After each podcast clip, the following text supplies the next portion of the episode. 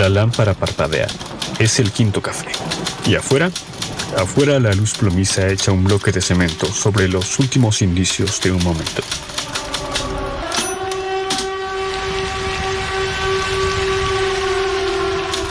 Oaxaca capital, 9 de diciembre de 1937. A mis manos han llegado unos papeles que, quizá, nadie debería conocer. Son cinco los involucrados, gente de muy buena lid.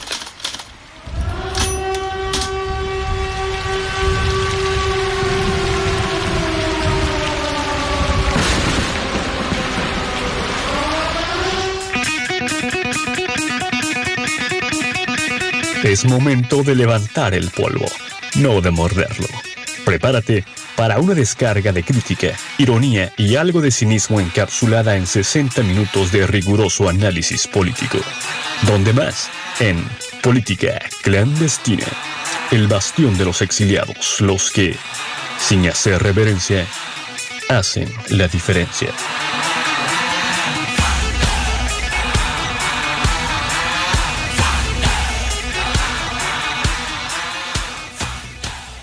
Muy buenas tardes, eh, sea usted bienvenido a Política Clandestina por el 91.5.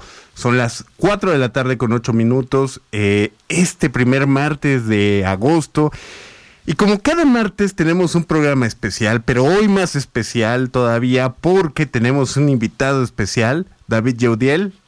Yaudiel, ¿cómo te gusta que te digan, David o Yaudiel?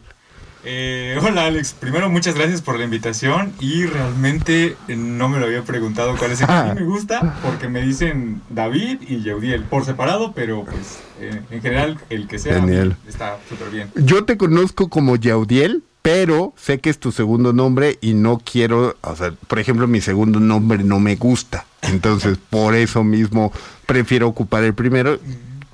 Eh, quiero este saber que no es un caso similar el tuyo y por eso mismo prefiero preguntarte antes de que toda la, todo el programa te esté diciendo un nombre que no te gusta. No, Alex, no, cualquiera Perfecto. de los dos, perfecto para mí, no, no tengo preferencia. Oye, Yeudiel, hoy el programa va a ser muy, muy bueno porque traemos temas internacionales, nacionales, locales, eh, y, y- y son temas que han estado últimamente en los principales periódicos, en los principales portales. El tema, por ejemplo, internacional que traemos es el tema de Perú. Hace Sí. poco eh, su nuevo eh, presidente tomó posesión y ha habido en estos días, porque tomó posesión el 28 de julio, en estos días ha habido un revuelo total en la región andina que vamos a platicar sobre el análisis que tenemos ambos acerca de, de lo que está sucediendo en Perú. También, obviamente, el evento de la semana a nivel nacional fue la consulta pública. ¿Fuiste a votar? Sí, claro, sí, sí, sí, ¿Sí? participé. Ok, qué, qué bueno. Qué bueno que en esta cabina somos totalmente democráticos. Sí. Una democracia que a algunos no nos convence, a otros tal vez sí, pero vamos a platicar sobre el tema de la consulta pública, Joe. Claro. Y otro de los temas que sonó todo el fin de semana fue la retención de la diputada local Yarit Thanos, que también vamos a hablar del tema porque hay cosas bastante interesantes, bastante, bastante interesantes.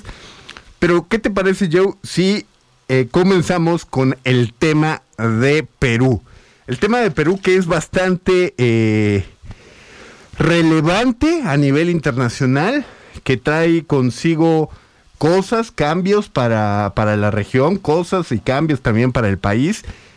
Bueno, sucede que eh, Pedro Castillo toma posesión el 28 de julio y alrededor de ello vienen una toma de decisiones bastante complejas, porque eh, dentro del gabinete nombra como primer ministro a Guido eh, Bellido, justamente una persona que es, eh, pues, dentro de el ambiente político peruano, está catalogado como un radical de la izquierda extrema en la región andina.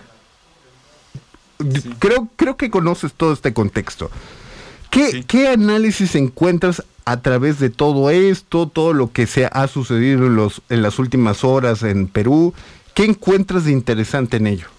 Este, bien, Alex, primero que nada, creo que este cambio de régimen, podríamos decirlo así, creo que también responde de nuevo a un una concepción de la ciudadanía sobre, sobre la política tradicional, ¿no? Y que pues de cierta manera ya está digamos que fogueada la política de siempre y quieren probar alguna alternativa. E, es, mi percepción en, un inicio, ¿no? Eh, claro, con, la distancia que lleva el, digamos que el manejo de la información internacional. De repente tenemos eh, exteriormente una visión que quizás es difiere, podría ser en algún momento de lo que la gente del Perú realmente está viviendo en el día a día con con este tipo de polémicas, con el cambio de presidente o, qué los llevó también en, sus condiciones a, cambiar, digamos, de esta, de esta manera y, decantarse por, por el actual presidente, ¿no? Este, en, esta medida, pues la verdad es que yo considero que, que va siendo como, como una constante en varios escenarios eh, internacionales, ¿no? Que ya la política eh, común, tradicional y que ha estado perdurando ese modelo político durante muchos años, pues empieza de repente a no dar los resultados esperados, ¿no? Y creo que sobre todo, por ejemplo, ahorita con esta situación global de la pandemia, pues nos lleva a, a, dejar expuestas muchas necesidades en muchos escenarios, principalmente en Latinoamérica, que creo que es un territorio donde tenemos pues de repente eh, ciertas carencias que compartimos a veces en varios, eh, en varios países. Y pues deja expuesta que, a veces no se tiene el, el, cuidado necesario para la población, no se tiene la respuesta que esperas de una autoridad. Y bueno, de repente esto te lleva a, decidir por otras opciones. Y en lo que comentabas un poco en este, digamos que en esta parte polémica de decir, bueno, es que eh, quiénes van a ser tus tu gabinete, de quién te vas a acompañar, pues bueno, eh, tenemos que el, el presidente actual es, es, un maestro que viene derivado precisamente de esta parte de, de, del magisterio, y sí identificado con esta sección un poco, digamos, eh, ideología un poco de izquierda. Este, y pues evidentemente creo yo se empieza a acompañar de, de, estos grupos o de estas, de estas personas que pues él tiene ya eh, cierto conocimiento. Pero pues bueno, creo que más allá de que pudiera ser eh, radical, pudiera ser este, identificado con alguna ideología, creo yo que lo que más importa es los resultados que lleguen a dar a final de cuentas. Por supuesto. Si hay una novela eh, política latinoamericana, sin duda Perú podría estar entre las opciones, ¿no? O, sea, los últimos 15 años han sido un cambio de mandatarios constantes. Kuczynski, Vizcarro, Manuel Merino, eh, Zagarsti, Castillo, ahora, ¿no? Y todo eso se ha derivado a través, eh, debido a, a problemas, este, que, de, eh, se les ha comprobado actos eh, ilícitos, ¿no? Sí. Eh, los mismos presidentes han renunciado a los cargos debido a la presión. Recordemos que el año pasado las manifestaciones en donde dos jóvenes en Perú mueren hace que el mismo Merino este, renuncie y es cuando entra el nuevo presidente y el cual le deja el mando al mismo Castillo. Ahora, la situación de Perú políticamente hablando es bastante compleja y a Pedro Castillo, que derrotó en la segunda vuelta justamente a Keiko Fujimori, eh, deja eh, un Perú muy polarizado como parece ser, y bien lo anotas tú, la, eh, la mayoría de los países latinoamericanos se encuentran en una situación similar. Hay mucha polarización en, en Latinoamérica, ¿no? Tanto que creo que ha permeado hasta el mismo Estados Unidos. Lo vimos en las elecciones pasadas, en donde gana Joe Biden, pero en donde sí existe una polarización, ¿no? Las ideologías políticas van tomando mayor relevancia cada vez, pero creo que se pueden volver extremistas si, si, no se cuidan de alguna manera, ¿no?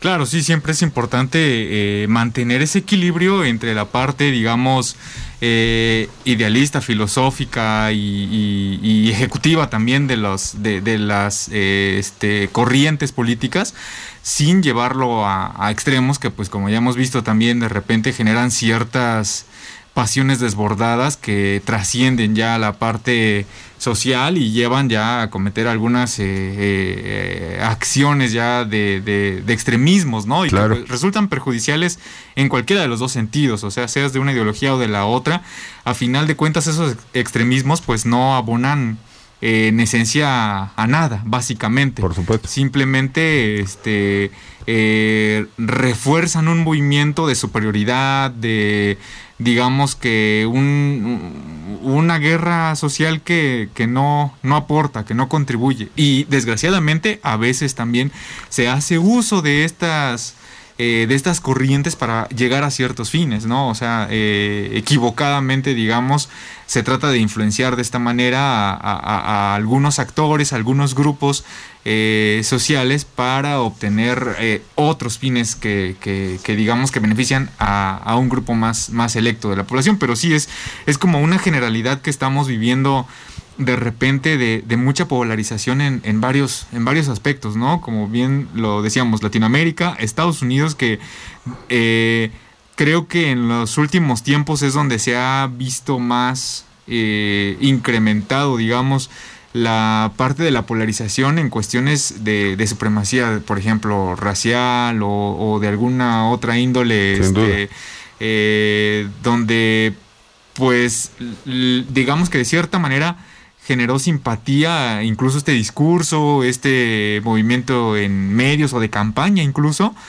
y pues que ya llevó a aprobar eh, en el periodo pasado a los Estados Unidos pues a un a un gobierno con, con estas características y que pues bueno sin duda creo que la sociedad estadounidense pues no, no lo aprobó del todo, por eso no volvió a, a repetir.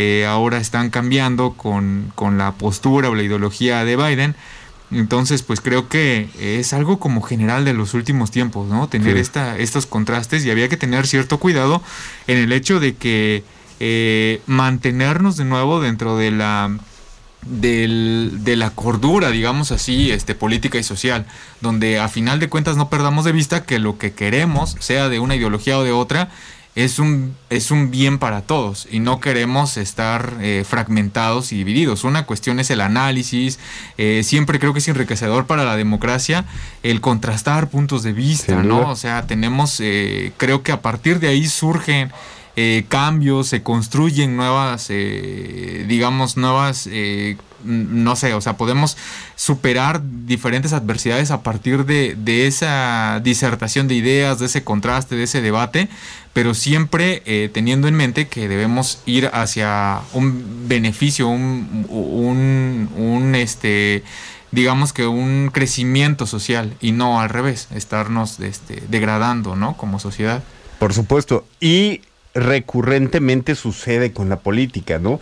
trasladándolo al tema de Perú, justamente con esta parte de Keiko Fujimori y el mismo Castillo, en la contienda electoral, ya en la segunda vuelta, este, hubo un, mar de denostaciones, un mar de descalificaciones por parte de ambos candidatos. Terminó ganando Castillo, pero la población no terminó convencida de la opción por la que ganó, ¿no?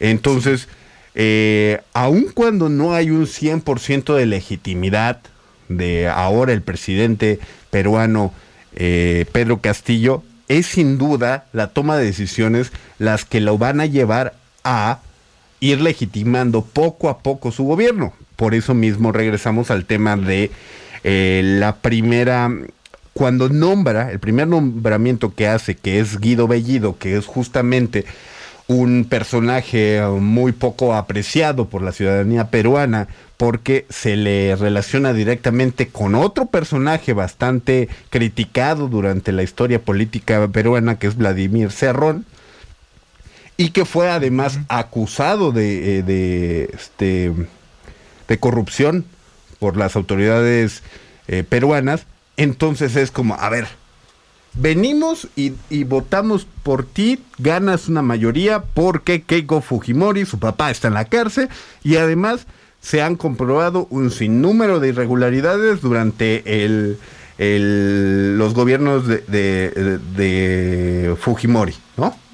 Sí. Ahora, tú vienes a colocar a un personaje de extrema izquierda que además estuvo ligado con, con sectores terroristas del mismo Perú en la década de los noventas, que estuvo ligado a actos de corrupción, vienes y lo nombras como el personaje más importante dentro de tu gabinete, que es primer ministro, y por ello mismo, el mismo Castillo tenía la... Mm, parecía que era una cuota, porque eh, el mismo Cerrón, este, que es uno de los líderes de su partido político con el que gana Pedro Castillo, parece ser que Guido Bellido es, son los ojos y los oídos dentro del gobierno peruano de este personaje, Cerrón. Sin embargo, trataba de balancear el gabinete con dos personajes mucho más respetables y honorables, como es el caso de Pedro Franque, que es un que lo iba a nombrar, bueno, que lo nombró ya posteriormente como ministro de Economía, y Aníbal Torres, también dos personalidades y dos personajes que la ciudadanía sí respetaba, y que posteriormente estuvieron a punto de dimitir del cargo porque dijeron, a ver, estás nombrando como el número uno dentro de tu gabinete, Abellido, un personaje sumamente cuestionable y que además va a estar por encima de nosotros en la toma de decisiones. Este, eh, homofóbico, se han comprobado a través de sus redes sociales que, es una, una persona que normalmente ha hecho comentarios homofóbicos, una persona que ha protegido el Sendero de la Luz, que es este grupo terrorista peruano de la época de los 90, un personaje que constantemente este, se ha involucrado en, en, actos de corrupción o que ha estado ligado su nombre en actos de corrupción. Y entonces de esa manera los dos personajes que podían darle seguridad al gobierno de Castillo estuvieron a punto de dimitir. Posteriormente, debido a una negociación extrema que duró 30 horas, termina Pedro Franque y el mismo Aníbal Torres aceptando el cargo y medianamente recompone este, las condiciones que ya se les había que ya se le había venido abajo económicamente hablando porque hubo un, este, una devaluación eh, del 2% la, la moneda peruana, la economía sufrió en tan solo 30 horas un, una depreciación. Entonces, podemos ver cómo Pedro Castillo tiene una tarea muy, muy compleja, ¿no? Para el futuro de, de Perú.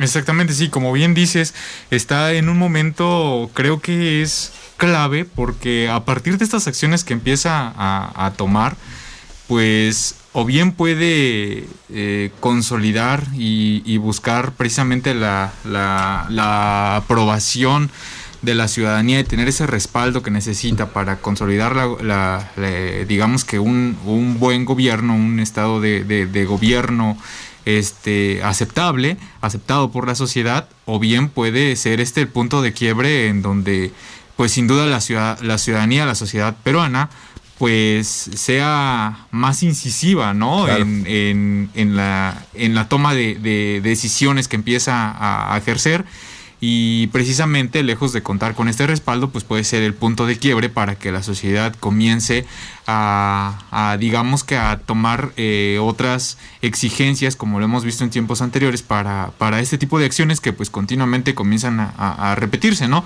entonces creo que el mensaje que va dando con este tipo de, de nombramientos, con este tipo de decisiones que empieza eh, al inicio del, gobierno, pues bien pueden eh, jugarle perfectamente en contra y ser eh, ahora sí que él mismo el que se, se, ponga el pie con esta con estas eh, acciones para, para el transcurso de su gobierno, ¿no? Porque si bien no se resuelve del todo, no queda eh, del todo, eh, digamos que satisfecha a la sociedad peruana, pues evidentemente no podrá avanzar en otros temas. Va a seguir esa, esa piedrita en el gobierno de él, donde la sociedad pues no va, no va a, concretar por, por lo pronto, darle, eh, digamos que el beneficio de la duda a otros temas. Siempre va a estar ahí, necesita eh, comenzar bien, ¿no? Con, con, estas acciones y pues ahí viene el, el, mensaje que, que, él da al pueblo, ¿no? Por supuesto. La relevancia de empezar bien para Pedro Castillo es muy, muy, muy grande porque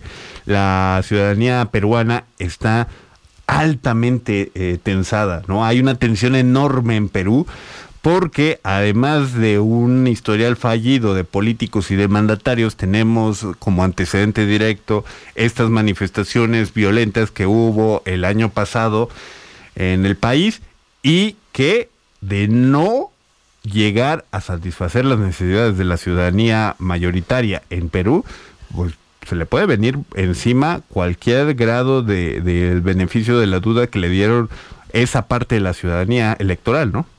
Claro, creo que un error común que cometen de repente en las esferas políticas es eh, ponderar un poco a los pesos políticos que pudiera darte cierto personaje o cierta alianza, eh, porque tradicionalmente así se ha establecido, ¿no? O sea, eh, tú negocias más con algún grupo, con algún sector que consideras que tiene eh, te puede dar eh, algún control o estabilidad, pero a final de cuentas se pierde de vista de repente que quien verdaderamente importa es la sociedad y que creo que la mejor alianza sin duda debe de ser con ellos, porque si te está eh, pesando más el pagar o, digamos, o al menos no tenemos la certeza, pero puede ser el mensaje que, que, deja, ¿no? Al hecho de nombrar a cierto personaje identificado con eh, otro más que tiene esa, ese historial, pues bueno, si bien no lo estás diciendo abiertamente, pero es el mensaje implícito, ¿no?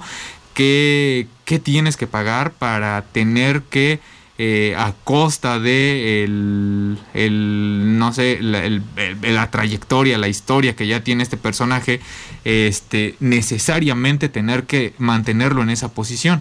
O sea, creo que aquí a quien hay que escuchar en primera línea siempre es a la sociedad y no perder de vista que, que, pues a final de cuentas un gobierno es precisamente electo y al servicio de la sociedad, no de otros grupos o de las alianzas que puedas tener. Sin duda. El, el gobernar siempre va a ser un arte. Y si usted quiere comprender un poco más acerca de la situación que está, en la que está ahorita el país andino, puede ver el, este, la narrativa que hace el periódico El País llamada Las 30 horas en las que se tambaleó el gobierno de Pedro Castillo. Es muy buena, muy buena, y le desglosa paso a paso todo lo que fue desde la toma de protesta hasta eh, la pequeña crisis económica que sufrió en 30 horas el, eh, el país eh, sudamericano. Pero ¿qué te parece, Yeu, si vamos a una canción? estamos hablando de paraísos andinos, este, por eso vamos a escuchar Paradise City, no sé si la has escuchado, ah, de Ghost and Roses, sí. Rolononon. Sí, porque aquí en política clandestina no nada más tenemos el mejor análisis político, sino las mejores canciones de la radio. Vamos a escucharlo y regresamos a política clandestina.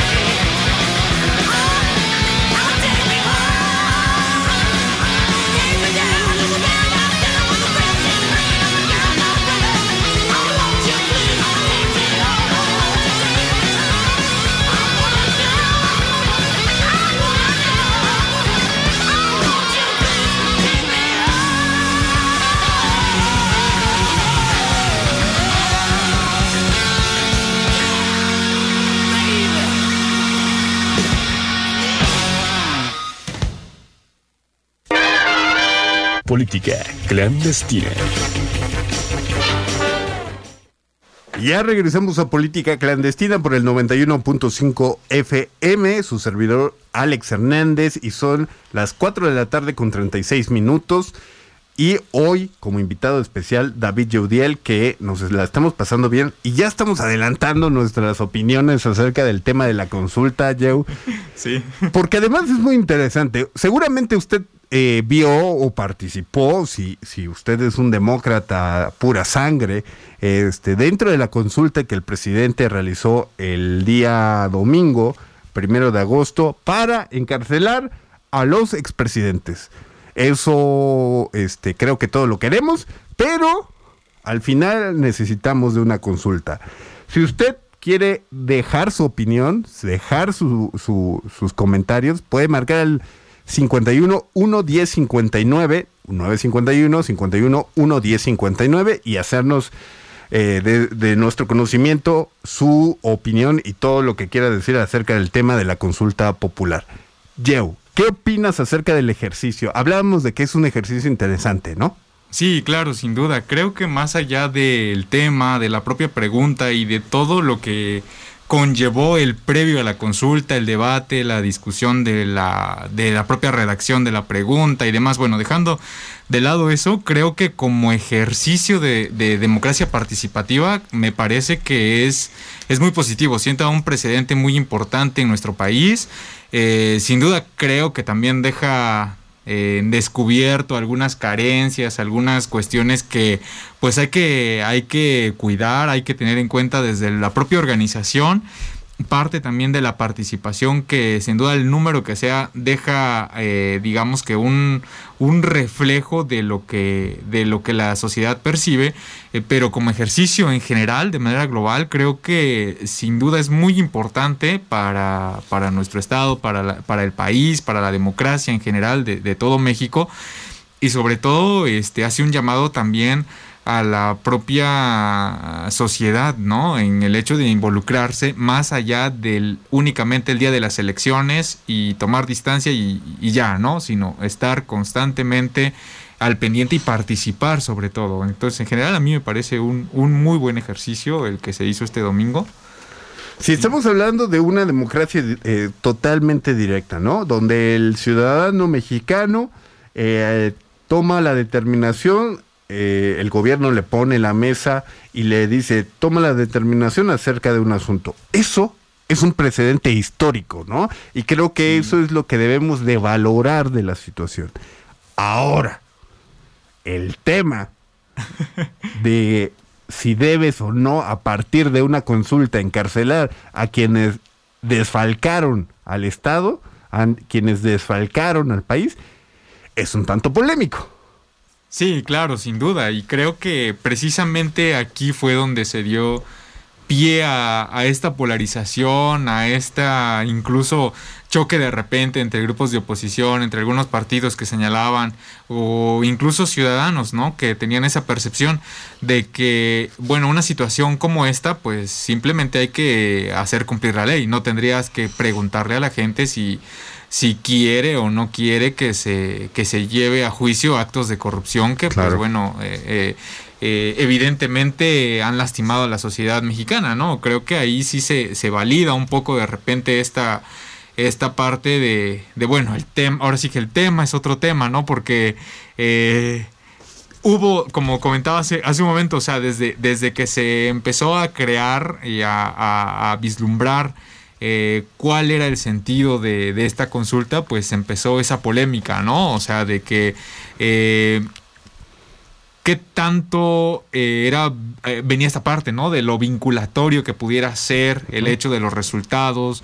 Qué tanto de porcentaje de participación necesitabas, bueno, todo este, este, digamos que eh, esta polémica que empezó desde un inicio cuando se ya se empezaba a escuchar que eh, se planteaba el ejercicio de la consulta a partir de la pregunta de si enjuiciar o no a los expresidentes, pues bueno, ahí se vino toda una serie de, de, debates, que incluso la participación de expresidentes, ¿no? O sea, Vicente Fox de repente ahí diciendo que eso era una...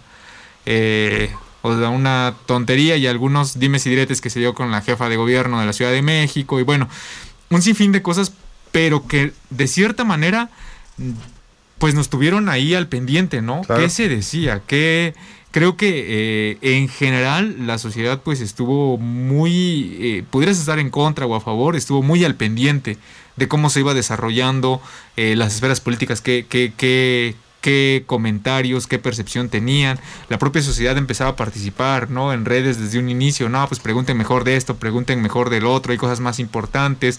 O sí, claro, hay que hay que este, empezar por esto y de aquí seguirle con, este, con temas más específicos o pasar a otros temas. Eh, eh, en general creo que eh, mantuvo a la sociedad mexicana muy al pendiente y de nueva cuenta participando, más allá de salir a votar o no salir a votar, sino en este ejercicio, ¿no? O sea, la movió de nueva cuenta para poder por lo menos emitir tu opinión en redes sociales, Sin duda. Y decir, este, bueno, sí, no, eh, por esto y por lo otro, y meterte a ese debate. Y creo que es importante cuando se involucra la ciudadanía, tal vez no como quisiéramos, pero siempre y cuando la ciudadanía esté al pendiente de los actos de cualquier gobierno, es algo siempre rescatable, ¿no?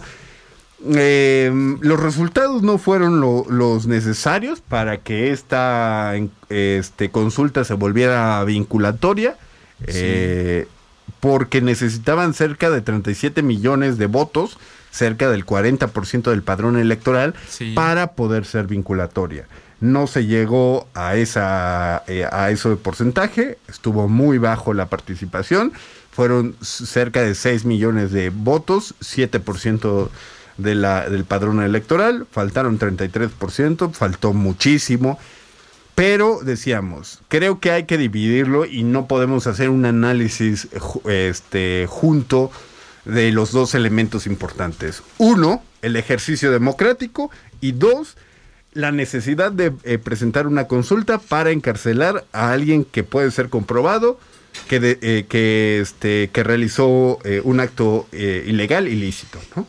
En cualquiera de los casos, no podrías hacer un análisis, porque creo que la falsa discusión en la que se haya llegado en las redes sociales es justamente los que protegen la determinación del presidente es es que el presidente es un personaje demócrata, es un ser demócrata, un ciudadano demócrata que quiere saber la opinión de la gente.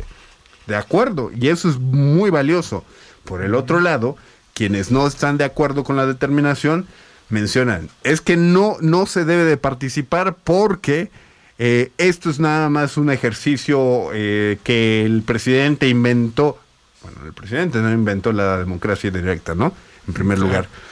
Pero es el ejercicio que el presidente inventó para este, generar una cortina de humo. Creo que son, que son discusiones vacías y que además, te decía, se tiene que generar un análisis por aparte de ambos casos, ¿no? Exacto. Los pros y los contras, este, los aplausos y las denostaciones que se le deben hacer al presidente, lo criticable y lo, y lo aplaudible de, de la determinación del presidente.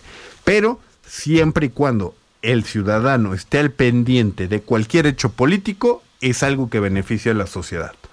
Claro, y fíjate Alex, bueno, independientemente creo que de cómo se plantea, ya sea el presidente, sea también a partir de eh, un grupo de ciudadanos que se supone eh, en esta, o, bueno, no se supone, más bien haciendo uso de la propia eh, ley que te permite juntar firmas y demás que estuvieron recabando para comenzar y hacer posible la parte de, de la consulta. Este, creo que independientemente de eso, creo que es una perfecta oportunidad para que la sociedad la apropie y la tome como un mecanismo como tal de la misma, de la misma sociedad para poder regular de cierta manera el actuar eh, o incidir en temas que sin duda quien principalmente le, afecta pues es la propia sociedad, ¿no? Y, incluso aterrizarlo a contextos más locales, o sea, no solo quedarse en la parte nacional, podríamos bajarlo perfectamente a, la parte de los estados y sin duda la parte municipal, que creo que, o sea, no sé, por ejemplo, Oaxaca creo que tenemos un... Eh, o sea, una situación donde pudiéramos claramente ejercer eh, este mecanismo de participación ciudadana, no sé, se me viene a la mente como cuando se daba esta controversia, ¿no? Poner o no parquímetros en la ciudad.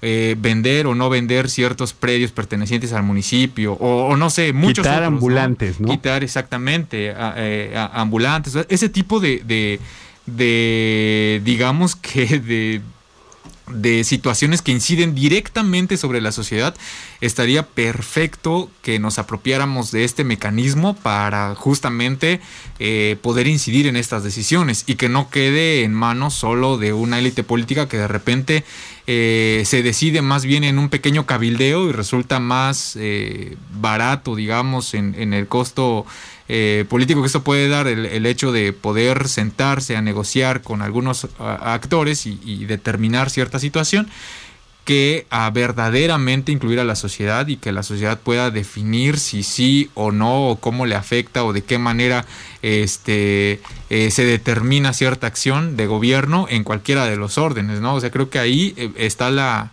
digamos que el pretexto perfecto para no dejar este mecanismo de participación ciudadana.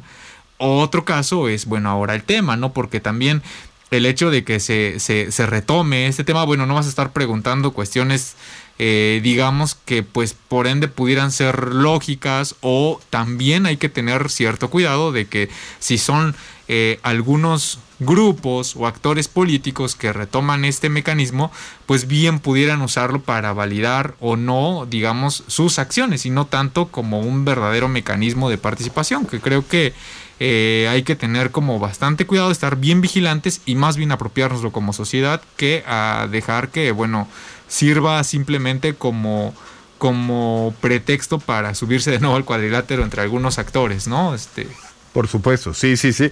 y, decías algo muy importante, los mecanismos. Como mecanismo creo que es importante empezar a ver eh, qué temas son los que se pueden poner a consulta, los mecanismos, perfeccionarlos, hacerlos mucho más eficientes, menos costosos, poderlos trasladar a núcleos más pequeños como el ámbito municipal o estatal.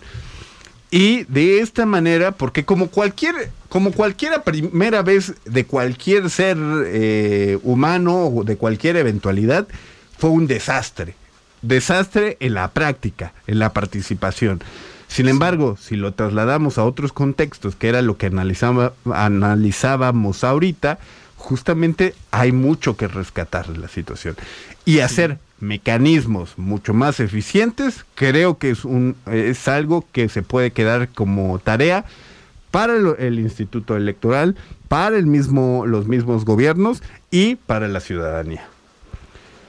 Y si ahora trasladamos temáticas al nivel local, a Oaxaca, a nuestro bello estado, en donde las soluciones más viables a los problemas del pueblo es secuestrar a servidores públicos, justamente el tema de la diputada local, Yarit Thanos, es un tema que eh, robó los reflectores, robó este, las páginas de las revistas y de los periódicos a nivel nacional, porque resulta ser que la eh, diputada local iba en la carretera de San Juan de Mazatlán Mije hace tres días, el día viernes justamente, y eh, recordemos que ahí hay un tramo de la carretera bloqueado y estas este, personas manifestantes que estaban en San Juan Mazatlán Mije decidieron retenerla contra su voluntad y pedirle al gobierno estatal que solucionara un problema de financiamiento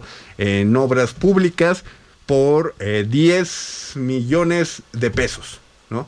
A lo cual posteriormente se supo que el gobernador tuvo que hacer el pago correspondiente, bueno, el gobierno estatal, mejor dicho, porque no del gobernador no salió la eh, el dinero, pero este justamente tenemos varias cosas que analizar sobre el hecho. ¿Qué te parece esta situación? Ya se, hay un antecedente directo en Santiago Textitlán, este, en donde retuvieron a 44 personas, 20 de ellos este, elementos de la Guardia Nacional, y donde el gobernador mismo tuvo que ir a hacer una negociación, ¿no? A Santiago Textitlán. Pero se repite de nuevo y em, pareciera que las soluciones a los conflictos de las comunidades pues terminan siendo eh, secuestrar personas.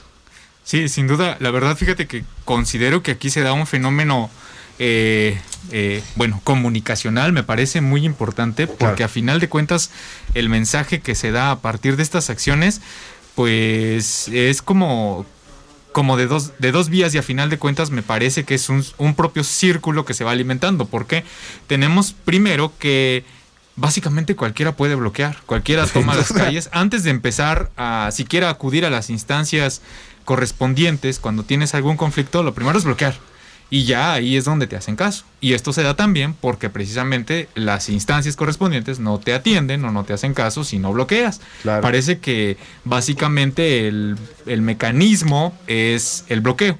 Y aquí es donde, pues, bueno, se, se empieza a escalar de repente eh, ya llevan a actos donde pues justamente sucede esto, secuestran personas, tienen eh, contra su voluntad a funcionarios, afectando obviamente también a muchas personas que pues necesitan circular. Ya en este conflicto al menos eh, falleció una persona, también una mujer me parece que este, le cobraban, al parecer vi ahí en algunos eh, medios, le querían cobrar 500 pesos por pasar, no los tenía y tuvo que dar a luz en el bloqueo carretero, ¿no? Entonces se afecta indudablemente a, muchas personas en este tipo de, situaciones, ¿no? Entonces creo que aquí eh, sí es, es importante eh, fijar la atención en, en, lo que sucedió este fin de semana, estos días con, con la retención de la diputada, pero también hay que tener en cuenta que es una constante básicamente en nuestro estado, o sea, en, cualquier índole, ¿no? O sea, desde vecinos que necesitamos eh,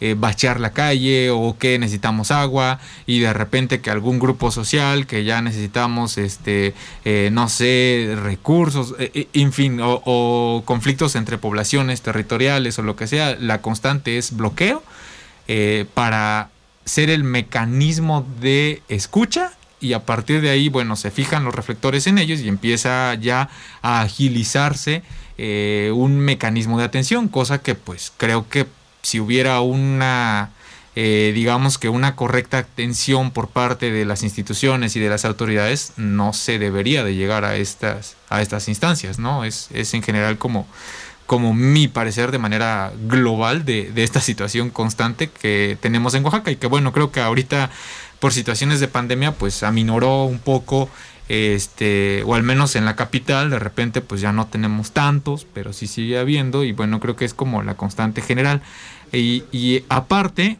eh, Alex me parece que hay ahí como un, un fenómeno muy interesante de repente con esta situación que se da en el sentido de lo que comunicaron cada quien, ¿no? O sea, los diputados, eh, desde su instancia al momento de que se da la noticia de la retención de, la diputada Yarit y a su vez también el Estado, ¿no? El gobierno del Estado. Y lo que se da es que todos empiezan a exigir liberación, pero ¿a quién? ¿Cómo? Le exigen al gobierno del Estado, a la autoridad municipal, a los pobladores. Todos exigen y condenan el hecho, pero me parece que nadie como autoridad comienza a tomar acciones, pues, ¿no? En general creo que ese es el primer, eh, lo, primero que se puede apreciar con, los comunicados y los mensajes en el Twitter y demás redes que empezaron a, emitir este eh, diversos diputados y personajes políticos, pero pues creo que sí falta un poco más de acción gubernamental, acción política, ¿no? O sea, tenemos este conflicto Claro, cada quien desde sus espacios y limitaciones y atribuciones como autoridad, pero creo que no se da esta parte de decir, bueno, ¿en qué colaboro? ¿Cómo coordinamos para resolver este y muchos más conflictos, ¿no? Y terminaron pasándose, como bien decías, y me parece importante recalcarlo, eh, terminaron pasándose la bolita, ¿no? ya este después del niño ahogado quieren tapar el pozo y justamente es como los diputados del Congreso local dicen exigimos soluciones. A ver, también está dentro de las atribuciones de cualquier legislador realizar, a usar, realizar este eh, leyes que ayuden a las sociedades, a las comunidades, a la sociedad, a las comunidades para la solución de problemas. Exacto. Sin embargo, hasta que una de sus colegas, hasta que una legisladora es retenida contra su voluntad, entonces empieza a haber exigencias, ¿no? Claro. Se pasa la bolita al gobierno estatal, el gobierno estatal, la única manera de negociar y de ofrecerle algo es ten eh, la transferencia bancaria que me estás pidiendo y deja este suelta, pone en libertad a la diputada, porque además los focos nacionales voltearon a ver nuevamente a Oaxaca por el hecho, Sí. ¿no? Y eso te hace ver que, que, como decías, los mecanismos para que la ciudadanía haga del conocimiento este, de sus necesidades al gobierno estatal tienen que ser todavía eh, actos mucho más grandes que ahora nada más bloquear una carretera, sino privar de la libertad a personas para que el gobierno diga, a ver, manda a un negociador o checa a ver qué es lo que quieren y solucionemos el conflicto, ¿no? Claro, y creo que ahí el mensaje eh, que se da, pues la verdad es que lamentablemente conlleva a que otras comunidades, otros actores, pues digan, bueno, si ellos Lo bloquearon y repitas. me resolvieron, porque yo no lo voy a hacer? Porque si yo tengo un conflicto, yo no lo voy a, a poder solucionar de esta manera.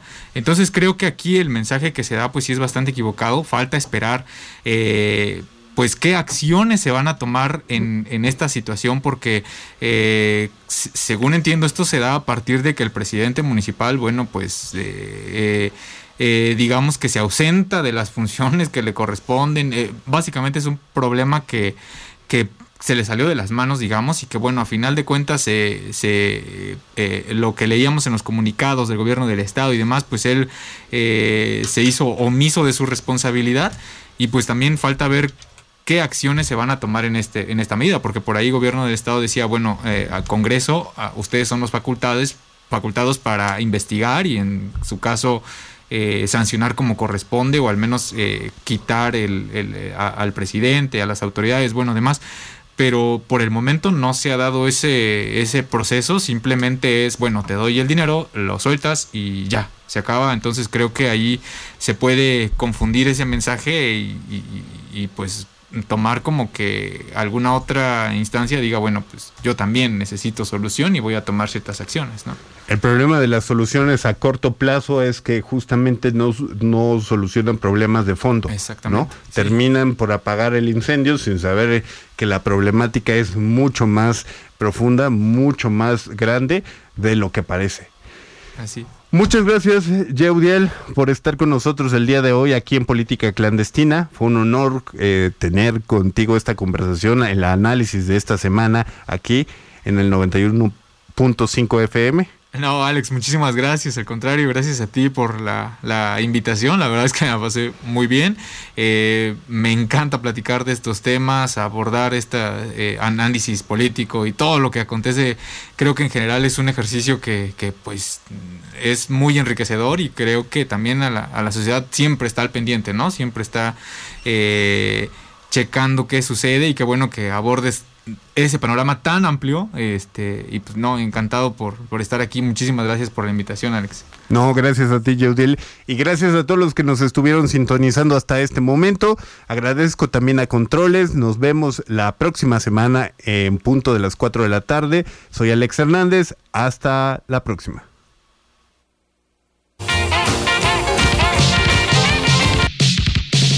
No te olvides, nos escuchamos el próximo martes a las 4 de la tarde, solo por el 91.5 de FM, Radio Universidad de Oaxaca, la guarida de los archivos clasificados y los casos sin resolver, la guarida de Política Clandestina.